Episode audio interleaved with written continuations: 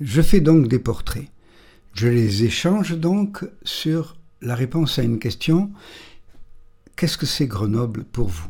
Mais très vite, je me rends compte que, eh bien, Grenoble, la culture, l'importance de la ville, bien sûr, mais très vite, la montagne, la montagne, la montagne.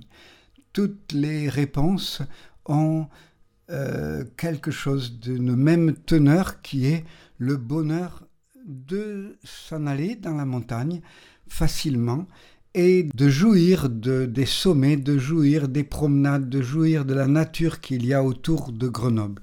Grenoble euh, comme un radeau au milieu de grandes vagues qui sont des vagues figées qui sont les montagnes. Alors euh, c'est beau, c'est magnifique toute cette vie et elle me pose des questions. Ça me pose des questions. Qu'est-ce que c'est effectivement alors la montagne? Qu'est-ce que la montagne apporte donc?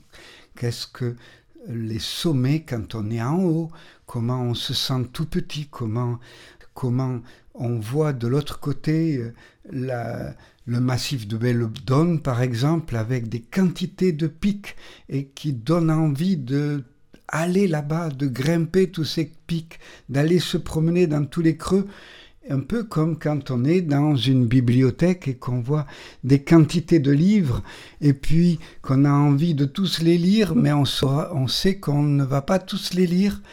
Et, mais on est bien parce que on est au milieu de quelque chose de riche. Eh bien, il y a quelque chose de cet ordre-là.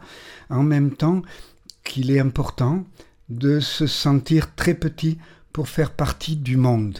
Voilà ce que je devine à travers leurs réponses.